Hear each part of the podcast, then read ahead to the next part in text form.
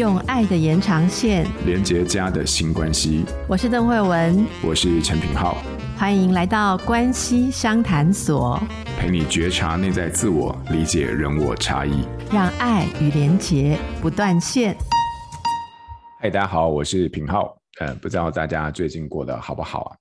在邓医师请假的期间呢，我为大家会来邀请一些专家来宾来和大家一起交流，然后呢，一起来聊聊生活当中各种和关系有关的事情啊。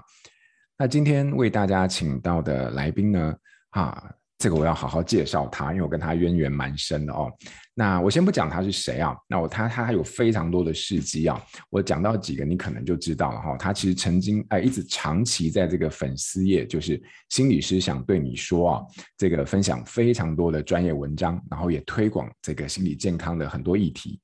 那长期读下来，其实对带给读者，包含我自己有很多的成长的一些呃启发啊。那同时呢，他也有非常多关于压力调试啊、自我疗愈啊的著作，还有线上课程哦。那也是一个我非常欣赏也喜欢的一个治疗师哦。说到这边，不知道你认不认识？那他呢？这位特别来宾啊，就是苏逸贤心理师。来，欢迎逸贤来到现场。嗨，品浩，还有线上各位听众，大家好。刚刚我一边听你在介绍，就一边在。比比剉，想说天哪，你要讲什么？我因为我们其实没有蕊到这个自我介绍的这一部分，这样 OK？没有没有，不用蕊，不用蕊。你在我心目当中，我就是这么欣赏的一个对象，对，所以我一定要把你全部都说出来。不过我相信我自己的介绍一定还是有些遗漏啦。所以一贤今天第一次来到我们的关系相谈所，是你要不要跟大家介绍一下你自己？好的，那线上听众大家好，就是我姓苏，然后我经营的粉砖有一个特色就是。呃，十个人里面应该有九个人会记错他的名字，所以我要来更正一下，就是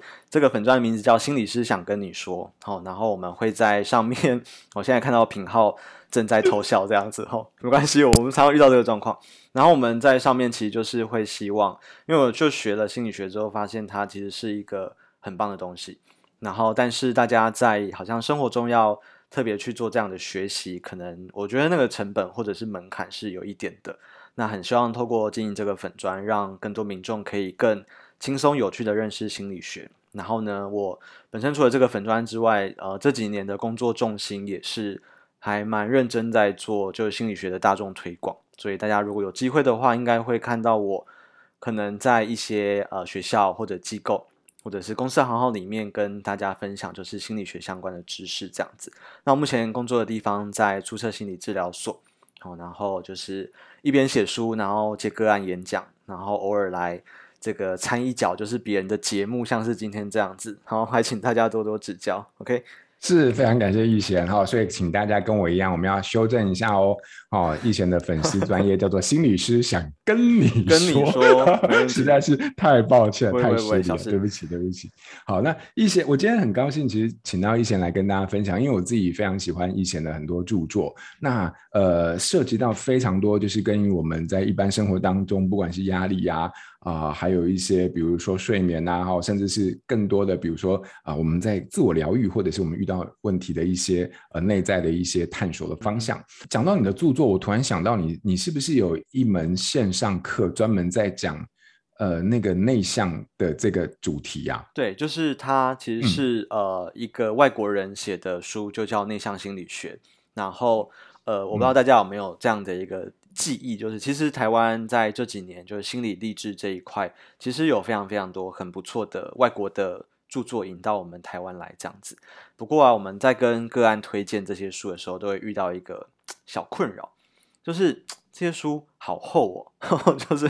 它非常非常的扎实，然后就是知识含量非常非常高哈。不过，但个案也会跟我们就是说，其实他会觉得就阅读起来确实是有点吃力啦。哈。所以这一个线上的音频其实是有点像是我把这本书的精华稍微做了一个导读，对啊。所以在内向这个领域有今天也也许有机会可以来跟大家做一下交流，这样子。哦，太好了！哎，我我可不可以问一下，就是内向这个主题是你想要透过这个呃课程推广给大家的吗？我觉得很有趣，因为呃，嗯、我不知道品浩你有没有在念心理系的时候有有类似这样的困扰，就是其实心理系十大误误解之一就是我们会读心术嘛，所以，那这个是这是其中一个这样。那我在念完心理系之后，就我有自己就是觉得，我觉得内向外向也是另外一个大家可能对于心理学还蛮常见的一个困，就是误会。大家就会觉得说，好像呃一个人很活泼，然后很愿意表现，然后呃很乐于分享，他可能就是一个比较偏向外向的人。那大家想象中的内向，好像就是比较安静啊。然后比较避俗，然后比较害羞，类似这样的描述哈。那其实也是在有机会，包含念了呃《内向心理学》这本书，然后做了导读之后，才对这个主题有比较多的了解。我觉得就是这背后其实有一个呃，可以来跟大家澄清一下，就是我们至少目前心理学界对于内外向的一个一个定义这样子。好啊，你都把话说到这边，那我一定要来 跟着多问一点点哈，因为我觉得内外向这个部分是。呃呃，应该蛮多人会觉得内外向的时候，对于内外向的认识跟了解，就是以前你刚刚说的这些，哎、嗯，就内向的人应该就是像这样子退缩，或者是诶在那边角落，然后外向的人就啪就到处跑。嗯、那还有另外一个，我其实常常我觉得大部分的人好像也常常会把他们放在一起的。嗯呃，认识就是这个内向，就是很害羞。害羞。我们讲到一个人的时候，就是啊，这个人也是很害羞啊，所以他就是内向。哦，所以呃，如果你你你对于内向外向这个部分，你有一些比较多的一些研究跟涉猎的话，那今天你可不可以，我就跟你来聊聊这个好了。嗯、就是对你的认识来说啊，你觉得内向是什么？然后它相对于外向，那外向呃又是什么？那内向。跟我们讲的害羞，呃，一样吗？就是说我们在内外向跟害羞这些事情上有什么误解或者是迷思啊？嗯，OK，好，因为我我觉得，呃，我在念这个智商的一些理论的时候，我就对于一个那个一个 term 非常有印象，它叫做面具。然后我觉得这个东西在呃，可能特别是跟个案工作或者是跟大众接触之后，其实我觉得面具这个概念非常非常好用来解释很多的现象。大家会发现就是。想象一下哦，现在假设我跟品浩没有在录音，嗯，我们两个就是私底下讲话的那个会靠，或者是我们分享的内容，我们的表情啊，我们的肢体可能会跟现在会有点不太一样，对。所以其实我发现，我们包含在社会心理学等等的很多领域，我们都在探讨，就是当我们把人丢在一个情境之后，其实人类是很有弹性的，我们会去调整自己。让自己尽可能融入这个场域所需要的一个状态，这样对，所以很多人会觉得就是内外向，好像就直接用外表来看哦，所以话多，然后比较愿意表现表达的，就是外向。那反过来说就是内向，但是这样的一个定义可能会出一个问题，因为其实很多人都能够去调整他的状态，在有必要多话的时候稍微多讲一点。OK，所以大家你会发现，上大学之后，你可能有很多机会要参加什么报告啊，或者是很多的这个口语表达一些练习。那每个人都被挤上台了，然后每个人都尽可能在台前是侃侃而谈的，因为其实这是一个可以练习的东西。所以如果我们用这样的思考方式来定义内外向的话，可能就会有点遇到就是没有办法很清楚的解释的状况。对，所以这个作者哈，就《内向心理学》这本书的作者，他就认为说，他觉得内外向跟你刻意呈现出来的外在方式，可能比较不是那么直接相关。那他觉得有一个更关键的因素是，我觉得很有趣。他他提到一个 term 叫做能量电池。好，我们每个人下班之后大概都需要充电。好，但你就想象一下，你周遭的朋友，有些人充电的方法就是往外跑。然后说他们可能喜欢去呃运动，然后去呃夜店嘛，就是去很多人的地方，然后跟朋友很多聚在一起啊，然后大吃大喝，很开心相处。但是同时间，我们好好像又可以想象得到，有另外一群人，他们下班之后很需要独处，然后他喜欢一个人在房间里面看点书啊，然后浇花啦，或者是做做做手工艺啊，做做饼干等等的。好，那我刚刚讲的这个差别，其实就是刚刚这颗。能量电池，它其实充电的方法是不太一样的，对，所以作者认为说，如果你比较倾向于透过往内的方式来补充你的能量，来做一个休息，哦，从你的内在世界，不不管你是看书、阅读，或者是做饼干好了，其实在自己做这些事情的时候，你也在一边沉淀你自己的状态。那他会认为，透过这样的方式来休息的人，比较符合他心中就是内向的定义。那刚刚讲的就是喜欢往外跑，喜欢透过社交啊跟其他人互动，然后参与很多活动，各式各样的体验等等的这种比较往外来获得能量的方法，我们就会认为这样的个性或者是这样的特质是比较偏向外向的。对，所以我觉得光是这个呃能量电池的定义，就有一点点推翻了，就是大部分人对于内外在的一个想象。这样，我觉得这是。今天还蛮希望大家可以，我们就一起来试试看，用这样的方式来重新观察一下你自己到底是不是一个内向的人。哇，我我刚才听你在这样解释的时候，我觉得从能量电池的这个观点，呃，如何补充电力的这个角度来看待一个人的内外向的本质的时候，其实真的跟我们过去。从直接我们很直观的看到的那个行为的表现有非常大的落差，我，在观念上面跟在理解上有非常大的一个落差。那我刚刚在听你讲的时候，其实我自己也开始去对照我自己的经验，我自己的经验蛮能够呼应到从人能量。能量，哎，对不起，energy，energy，能量电池的角度，真的很拗口。呃，来看待我们怎么去呃，怎么去恢复自己的电力这件事情。嗯嗯，因为我自己，我我我觉得我比较像是那种就是需要往内的呃状态，嗯、但是有时候我就很难理解，就是说在休息的时候还可以往外跑，然后要接触到那么多的人。是哦，那你今天讲能量这件事情，我发现哦，原来他是从那个不同的一个面向去得到。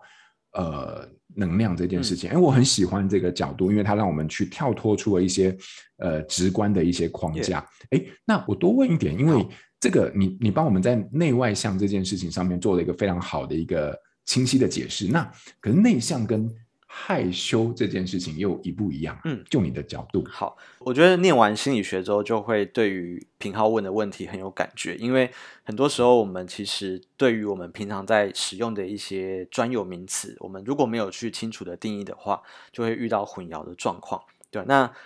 到底内向跟害羞之间的差别是什么？我我觉得我试着稍微用我的方式来跟大家做一个分享。我觉得很有趣，因为刚刚我们提到说，内向的人他比较喜欢往内的方式来探索，然后作为一个充电跟休息的方法。但我们没有讲到一点，其实是其实内向的人并不排斥社交。好，我觉得这一点可能会让很多人觉得说，哈，那也安呢？对，因为我们心目中。对于内向的比较经典的想象就是哇，那边有一个角落，然后有一个人呃蹲在那边，然后好像陷入了他自己的小宇宙这样。那呃内向心理学的这本书的作者他提就提醒我们了哦，他觉得说其实内向的人还是喜欢社交的哦，但是我们喜欢社交的形式跟外向的人可能不太一样。好，所以像外向的人可能就喜欢参加大型 party，你知道，就是那种几几十个人、几百个人，然后哇超嗨的这样子。可是内向的人，他们比较享受的社交可能是一对二，哎，一对一的。所以像现在我跟品浩我们在聊天，其实这样子比较深度，然后呢节奏可能不一定要那么快，可是我们可以透过呃也许交流，把一些自己内在的想法慢慢的分享给对方听。然后在这个过程当中，可能我们也会激荡出一些新的点子啊，新的一些感受。其实这样子的一个社交形式，对很多内向的人来说，也是他们非常享受的事情。好，所以我我觉得，如果我们把这一个定义稍微澄清之后，我们就可以来看一下，就是内向跟害羞的差别。好，那我我记得我在念研究所的时候，我们我我们在念那个焦虑的疾病的时候，我们都有念到，就是社交焦虑症。好，那在社交焦虑症的这个部分，其实就会一边提到 shyness，就是害羞的这个概念。哈，其实害羞跟内向的人，他们在跟人互动的时候，可能就会出现一个蛮大的一个差异。好，内向的人在社交的过程，他可能会有一部分的心力是放在他的内在。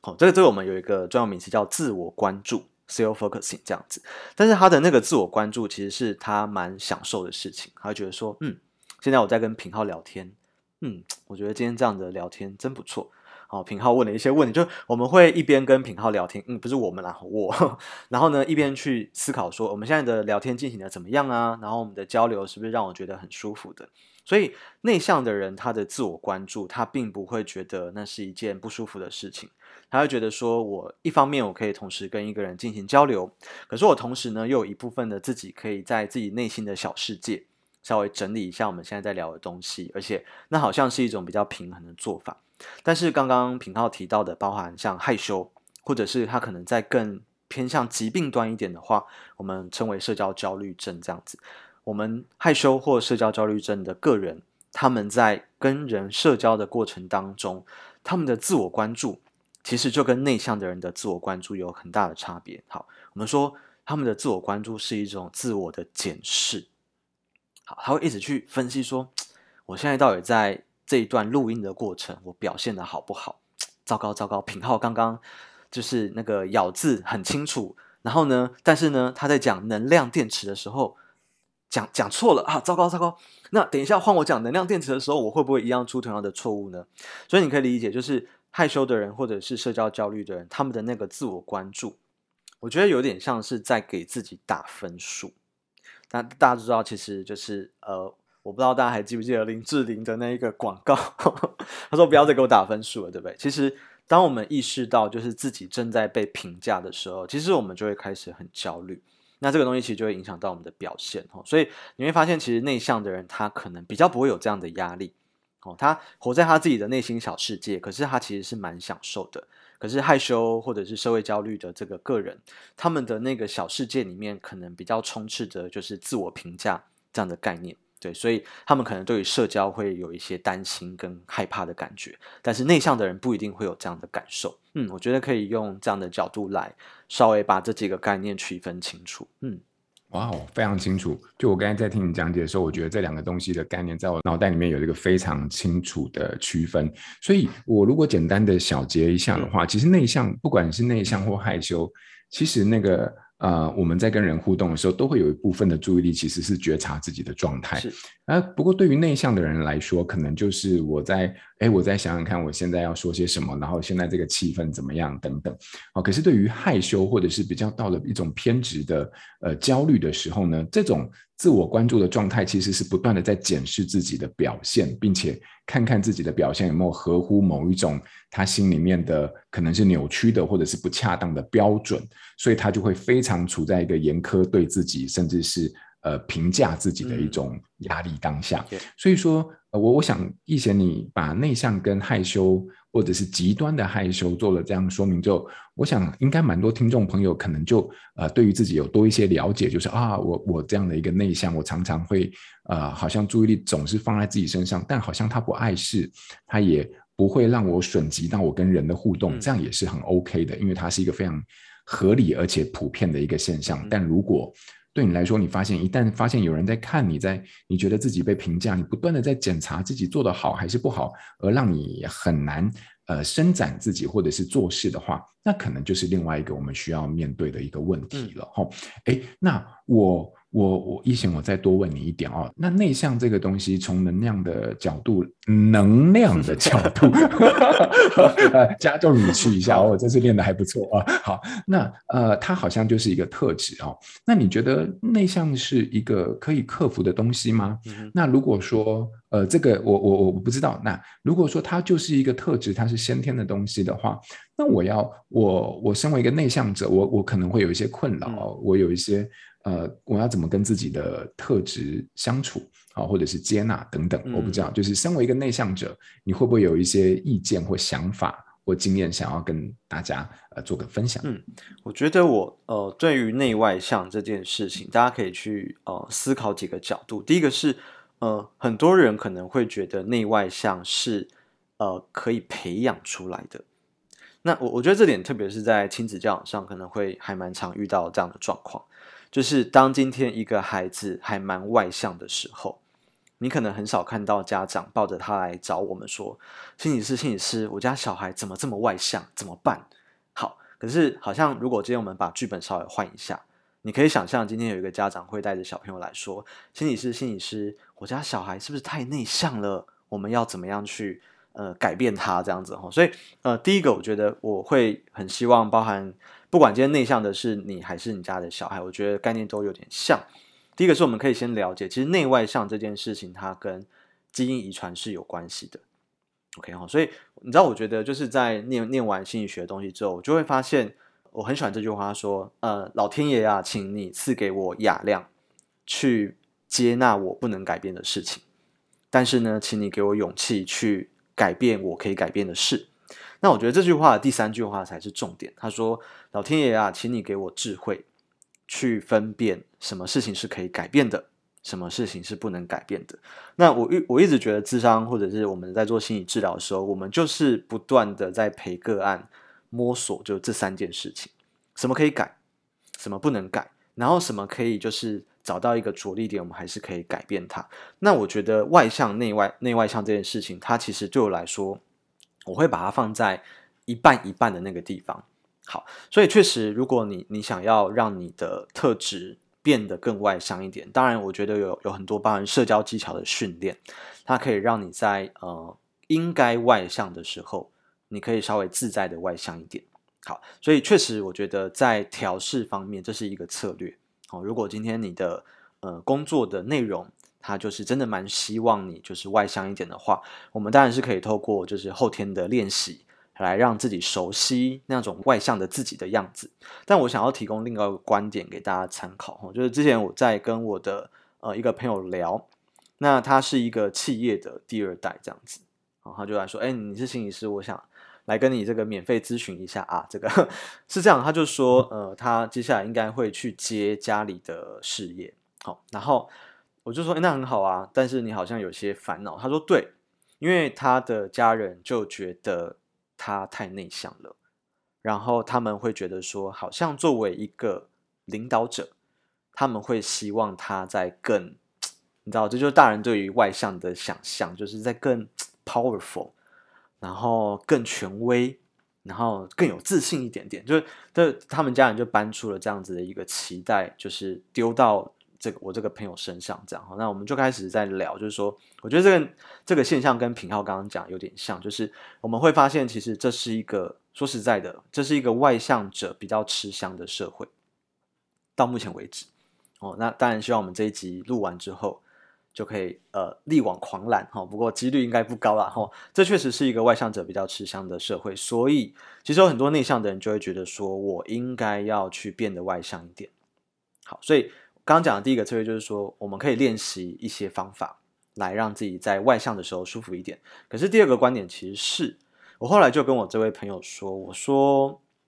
呃，你认不认识一个人这样子？他说谁？我说 川普。他说：“我当然认识啊，这个美国前总统嘛，对不对？”好，我说：“那呃，你认不认识另外一个人？他叫做奥巴马。”他说：“当然认识啊，就是也是美国之前的总统这样。”我说：“他们两个的个性，你可能会怎么去怎么去形容？”哦，那当然，后来我想要导出一个呃，让我的朋友发现的事情是，当然川普可能就是比较符合我们典型，就是比较愿意表现。哦，然后这个说话啊，然后等等，就是他还蛮享受这个舞台的人。可是当我们一想到奥巴马的时候，我们可能内在会浮现出另外一个形象。OK 啊，这是一个比较沉稳的领导者，然后你会觉得他非常非常谨慎，然后他话好像不多，可是当他在需要说话的时候，又会觉得嗯，铿锵有力，对不对？他并不是用量来堆叠他的重量，而是他是透过说话的品质、他的谈吐来让大家感受到。他在讲的东西的重量，我说奥巴马就是典型的内向者，然后我就问我朋友说，那那你会觉得他当的不好吗？你会觉得他不胜任这一个领导者的角色吗？OK 好，那当然我们也去分析，就是说川普或者是像奥巴马这样类型的领导者，当今天你是员工被这样的人带领的时候，你的感觉可能是什么？对，那我其实我就透过这样的一个例子，我想要跟我的朋友说的是。如果今天你的个性真的是比较内向的人的话，我们除了去适应说外向的需求，让自己舒服一点之外，有没有另外一种可能是，你可以去发挥所谓内向者的优势，让你可以扮演另外一种角色的领导者？好，所以我就跟他讲，其实内向的人非常非常善于倾听还有沟通，而对我来说，我觉得就是一个。呃，愿意听人家说话的领导者，我觉得是非常非常重要的。OK 哦，所以其实在，在呃，包含跟员工建立关系的过程，其实我觉得这种内向的特质，某种程度是另外一个优势。对对对，所以不管今天呃线上的听众，你觉得你比较内向或者是外向，我觉得都很好诶，因为老天爷就是给了你这副牌。哦，你的花色就是可能大大抵都决定了，当然有一些卡片你可以用新的方式来买这样子，可是你的基本组合就已经底定了。所以接下来我们就是要去了解，就是我我这样的个人特质到底是怎么样去发挥到就是最佳的状态，对啊，所以我觉得呃，想要变得更好这件事情是大家都会有的，不管今天你是内向的人还是外向的人，但是怎么样找到一个比较省力，而且呢，就是有更多的自我接纳这样子的一个基础下。其实，如果我们有这样的一个心态去做改变的话，我觉得那个改变会稍微比较轻松，而且也比较能够长久一点。因为我真的看到看到好多就是外呃内向的人，他想要外向一点，可是他回家会觉得说：“天哪，好累哦！” 就是我今天到底经历了一些什么这样子。所以我觉得呃，我希望大家在就是完全的改变跟完全的不改变的中间，试着去找到一个平衡。那这个状态其实是比较可长可久的。对吧？就是我觉得这是我们可以一起来呃学习跟调整的地方。嗯，我刚才听你讲这一段的时候，我觉得很疗愈。也就是说，你在对于内外向的描述当中，其实也无形当中帮我们找到了一个自己对于自己特质接纳的一个位置。那当然，我们同时也不排斥，就是在这个主流的某一些体系当中，你总是会，就像你一开始说的那个。呃，面具这件事情，嗯、你你有些场合，你就是用一个演戏或者是戴上面具的心态，但是你不会忘记在面具的背后你自己真实的样子，并且去接纳那个部分，呃，同时从那个接纳跟理解的过程当中去发挥，或者是认识到你所拥有的一些优势，呃，那些优势其实基本上也有他能够胜任或者是适应的一面。好、哦，我非常喜欢你这对于这一段在内外向的一个说法，好、嗯、跟角度，诶，那。我们今天的节目的最后啊.你知道，其实我们每一次都会有一个新关系的练习，是啊、呃，然后想要分享给听众朋友，让他们在一周当中可以去呃实验操作或者是体验看看。嗯、那一贤呃，今天在我们的节目最后有没有什么想要分享给听众的这个新练习呢？好，我哦，因为我们今天一开始就聊到了内外向的另外一种新的定义的方式，那。我还蛮想邀请大家，因为这是我自己的个人经验。我发现，当我呃得到了这样的一个新的概念之后，其实我接下来在生活中，我面对我的同事、面对我的朋友、面对我的家人的时候，我好像找到了另外一种认识他们的方法。对，因为以前我就会觉得那个谁谁谁就很外向这样子，可是。当我今天用能量电池的方式去去跟他聊说，哎，你下班都在干嘛？家人都说他在耍自闭，我说什么意思？他说他就把自己关在房间啊，然后就是看看书啊，然后我就非常非常难想象，就是一个白天这么吵的人，然后晚上变得这么安静。好，所以呃，这个礼拜的新练习，如果大家愿意的话，我想邀请大家，就是我们今天跟大家分享了一个新的内外向的定义，我想邀请大家带着这个定义。重新去认识你身旁的人，啊，特别是你可以邀请他们跟你分享是他们都怎么充电的，对啊，在他们呃时间精神都 OK 的情况下，他们最喜欢怎么样的放松方法？他们怎么样充电？他们觉得是最自在的。然后你可以在他们分享完之后，也跟他们分享，就是你今天听到跟内外向有关的这个概念。哦，我觉得就是你多说几次之后，你就会变成内外向的专家了。OK，好，那这是我觉得还蛮值得做，而且可以呃还蛮有效的拉近我们之间距离的一个小练习，就供大家做一个参考喽。OK，非常感谢一贤。我觉得后面这个新练习啊，啊、呃，从能量电池的角度去理解一个人，其实也。帮我们开启了一个认识一个人的一个管道跟一个呃视野，嗯，好、哦，那我想在这个理解过程当中，其实也无形当中透过理解沟通而倾听，也拉近了彼此的距离，不只是跟对方，也是对于自己更多的认识。嗯、好啊，那我们希望把这个新练习就带给听众朋友，也希望能够对你的生活，对于你自己的理解。有更多的呃一些帮忙，好，那今天非常感谢一贤来到我们呃的节目，那希望有机会我们下一次可以再多聊一些哦。好，那我们今天的节目就到这边喽。好，谢谢大家，谢谢一贤，谢谢大家，嗯，拜拜，拜拜。